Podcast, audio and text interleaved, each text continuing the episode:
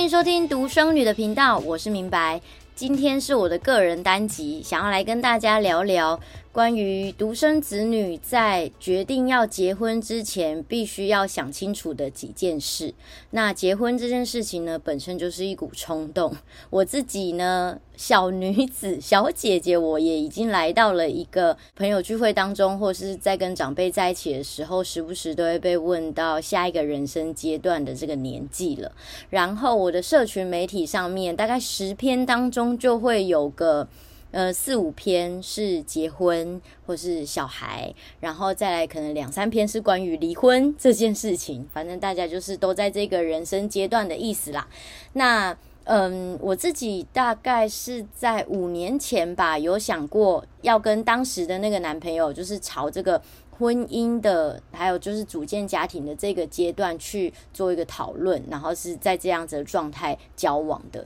但是我觉得。如今回想起来，好险当时没有就一路这样子下去，就是没有让恋爱脑冲昏头。因为那个时候也是，呃，我自己我跟他在台北北漂的时候，就是算是蛮煎熬的日子吧。然后在那个日子当中，我们一起生活，然后有了一些。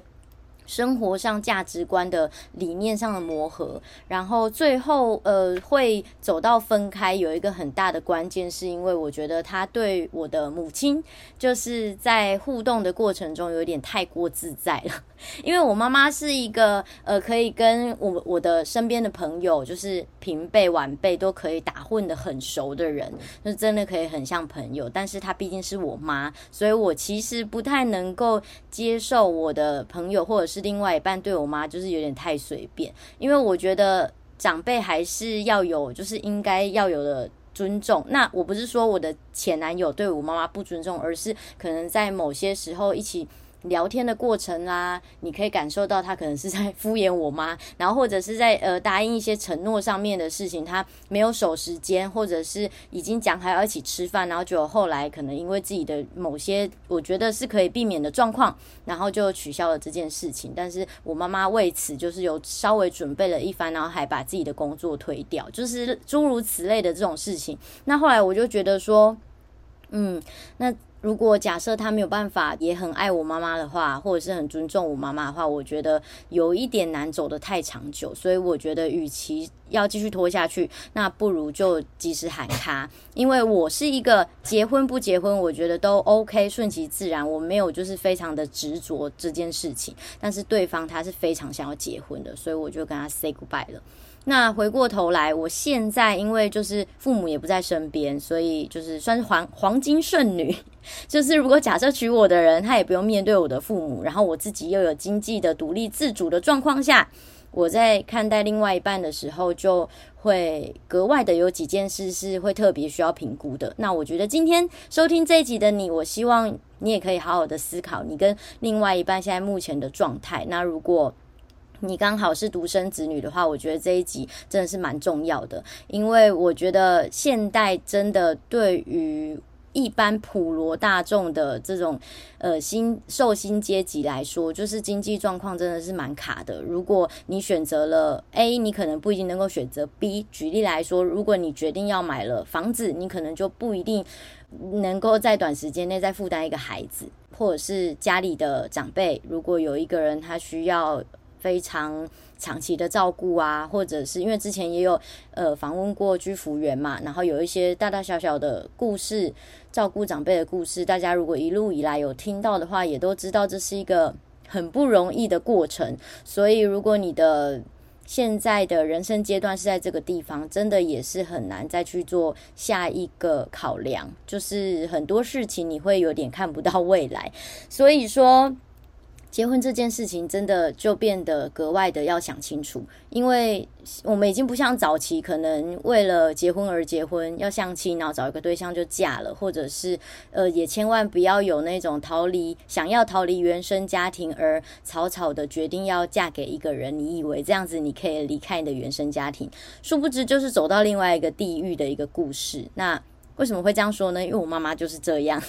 她想要逃离原生家庭，然后就发现，诶我爸的家庭好像还不错，军人，呃，我爷爷是警察，然后就是他的姐姐辈们都是什么呃师大毕业的，有有主任啦，有校长啦，然后每一个兄弟姐妹都是大学毕业，就殊不知他挑到我爸就是一个高中 都还肄业的人，然后后来就是婚姻就走的不是很顺利嘛，所以其实这件事情也是哎哎行不通的。所以回过头来，就是有几个是我自己在审视对方的时候，我特别需要注意的地方。首先，一，对方的父母是否健康，这个很重要哦。那如果他的身心身心不是就身体 OK，心理的状况也要就是近乎是健康的，至少是要关呃。观念是正常的、正确的，然后他不要太过意志消沉的，因为意志消沉真的是有碍于身体健康，这这个是联动的嘛。所以对方的父母是否健康，然后有没有保险？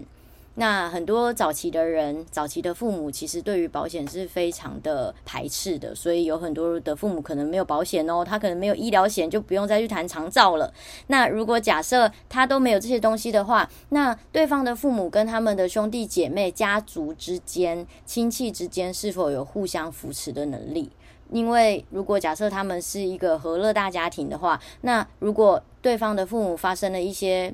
种种任何状况的话，比较不会需要呃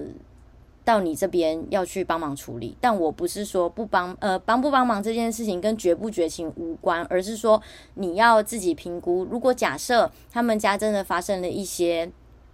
嗯突发的状况，那你能够负责到的程度有多少？你的体力、你的呃你的心理状态，还有你的经济状况。你可以负担到多少？所以相对应的，我觉得每个人要为自己的人生负责嘛。那你自己的家庭也一样，你要回头去想说，那你家里的这样子的状况，那你的另外一半是愿意参与你多少呢？这个都要在结婚前的时候说清楚，以免结婚之后彼此有一些错误的期待。例如说，嗯，他可能以为。他妈妈卧病在床的时候，你会帮他妈妈把屎把尿。但是现在都什么时代了，当然是要请专业的看护啊。那但是请专业的看护的时候，我们到底有没有足够的经济状况？他们家有没有足够的经济状况？兄弟姐妹、亲戚之间的互相扶持呢？所以这件事情彼此都是非常的重要的，一定要在婚前就讲清楚，你愿意负担到多少，然后也希望彼此不要有一种错误的期待，觉得哦，我会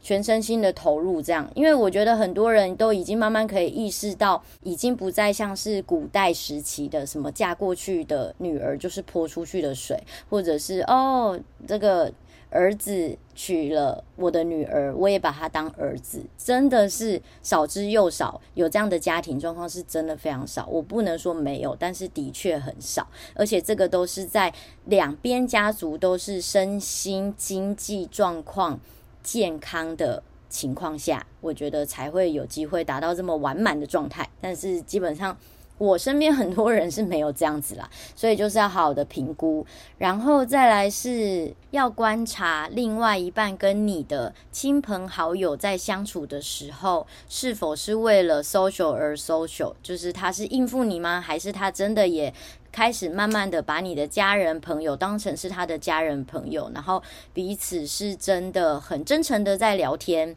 然后在彼此相处。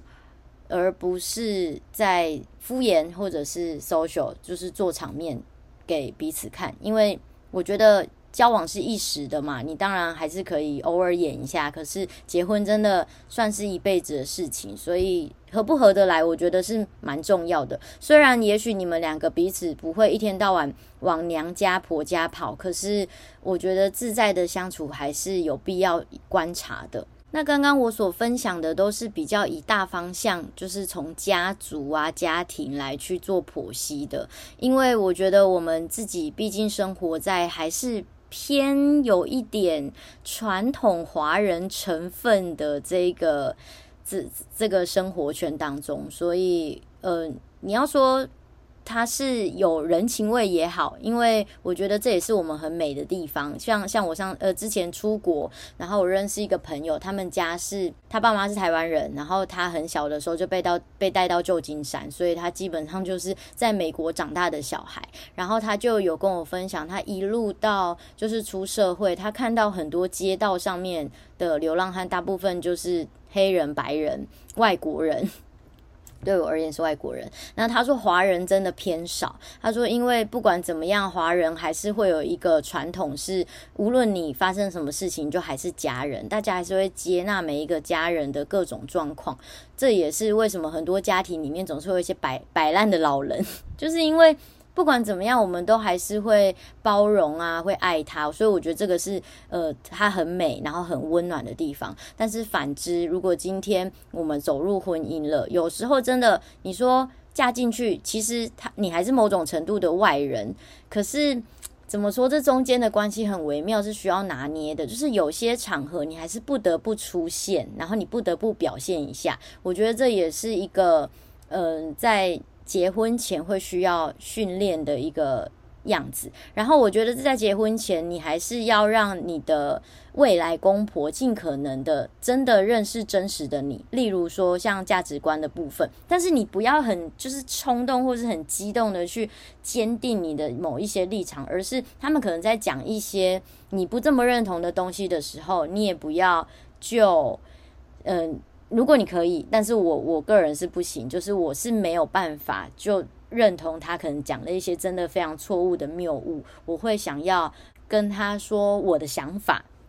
举例来说好了，就我之前的男朋友，他的妈妈，某一任男朋友，他的妈妈呢，就是呃，在家里翻出了那个过期的东西，然后他觉得还可以用，那我的确就不反对这件事情，因为我自己偶尔也是会用一些过期的香料啊什么的，我觉得那是无伤大雅。那可是他翻出来之后，他觉得他自己舍不得用，但是不小心放到过期了，然后盒子又很精美，然后他就叫我们拿去送给朋友，但是我一拿起来的时候，我就看到他。就是过期的，所以我就说这个应该不行。然后可是他还试图想要用一些方式去掩盖，然后就是说服我们说，可是这个还可以用啊。所以而且又那么漂亮，我觉得应该是可以这样子做的。那我会觉得说，我觉得今天我们自己用是 OK，可是如果你送给别人，送给你的好朋友，不小心。两件事发生，一就是他也发现过期了，那他会怎么想你？然后二是如果假设这个过期的东西其实真的是不能用，他如果吃出问题来，我们也没有办法去帮人家的人生做什么负责嘛。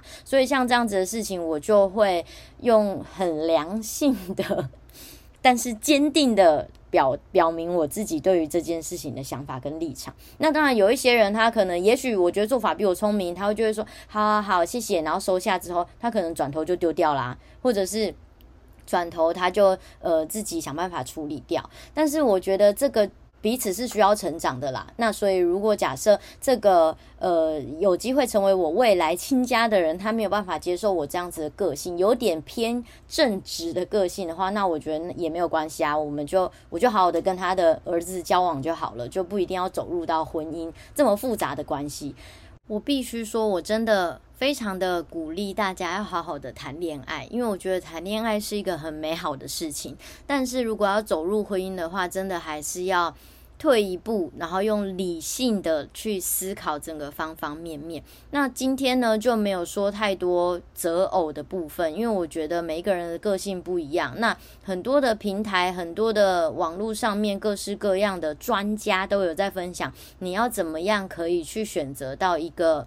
好的，适合你的另一半，所以我今天就不赘述了，因为我自己也是只有我自己个人的经验嘛。那只是说，呃，我自己在这个部分，我会去观察另外一半的点是，他能不能够包容我的缺点。这个就还蛮重要。然后他面对我的缺点的时候，他心里的想法是什么？他很执着的，就是一定要你改，很生气，还是每次你不小心再犯的时候？我觉得人都是会这样，不是说 不是说呃缺点改不了，而是有些事情你就是觉得他没有这么严重嘛。然后你觉得他没有那么严重，你有在留意了，可是不小心有时候还是会再犯。举例来说，可能我自己对于。算数钱的这件事情，或者是啊洗碗，我觉得洗碗是两性之间一个很大的学问。就很多人他会非常的介意说碗不能放在水槽超过多少时间，然后不能够油的跟呃跟什么杯子跟油的东西不能放在一起，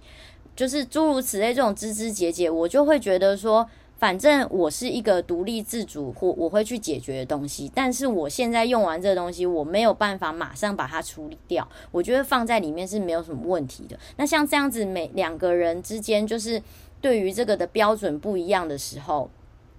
那你就要去观察对方他在。看到你这个缺点，而且并且跟你这个缺点相处了这么一段时间的时候，他通常是怎么面对的？他永远都是用一个呃很抓马的方式去跟你吵吗？然后还是说他是可以慢慢的理解你，然后包容你，然后两个人彼此调整一下？例如说，呃，我我可能没有办法马上解决，可是我可以承诺他，我在什么时间点会让这件事情消失，然后请他先不要到水槽那边，请他先不要动。就像这样子弹性的沟通，对方是可以接受的吗？如果是可以好好的沟通的话，那我觉得就 OK，你们可以继续再走下去。为什么会是说观察对方是怎么看你的缺点？因为我们要看对方的缺点太容易啦，随便细数，每个人都能够讲出个五点、十点缺点。可是我们永远在看这个，没有在看对方怎么看待自己的话，我觉得这这这样子的角度没做到，就常常。你们的争执就在这边发生了，然后你以为你有好好的沟通，可是其实没有。你以为你都没有错，可是其实你也需要负一点责任。所以我觉得也是在认识自己的过程。你检视好你自己，可能会有哪一些些东西你没有办法做到一百分，可是你听听看对方他能够互相配合，可以补足几分。我觉得这个就是一个很健康的交往，因为你也会看到对方的缺点啊，同时你也会考验你自己，这样子我觉得真的就可以避免一些太过情绪化的争吵。最后就是，如果假设对方就是一天到晚要用很情绪化的方式争吵的话，这个就真的可以秒走了，都不用再想结婚这件事情了，好吗？因为就是跟家暴一样，只有零次跟无限次，那情绪失控也一样，只有零次跟无限次。今天这一集就分享给大家啦，希望大家都可以找到一个超级适合自己的人，然后走入美满的婚姻，过着幸福美满的日子。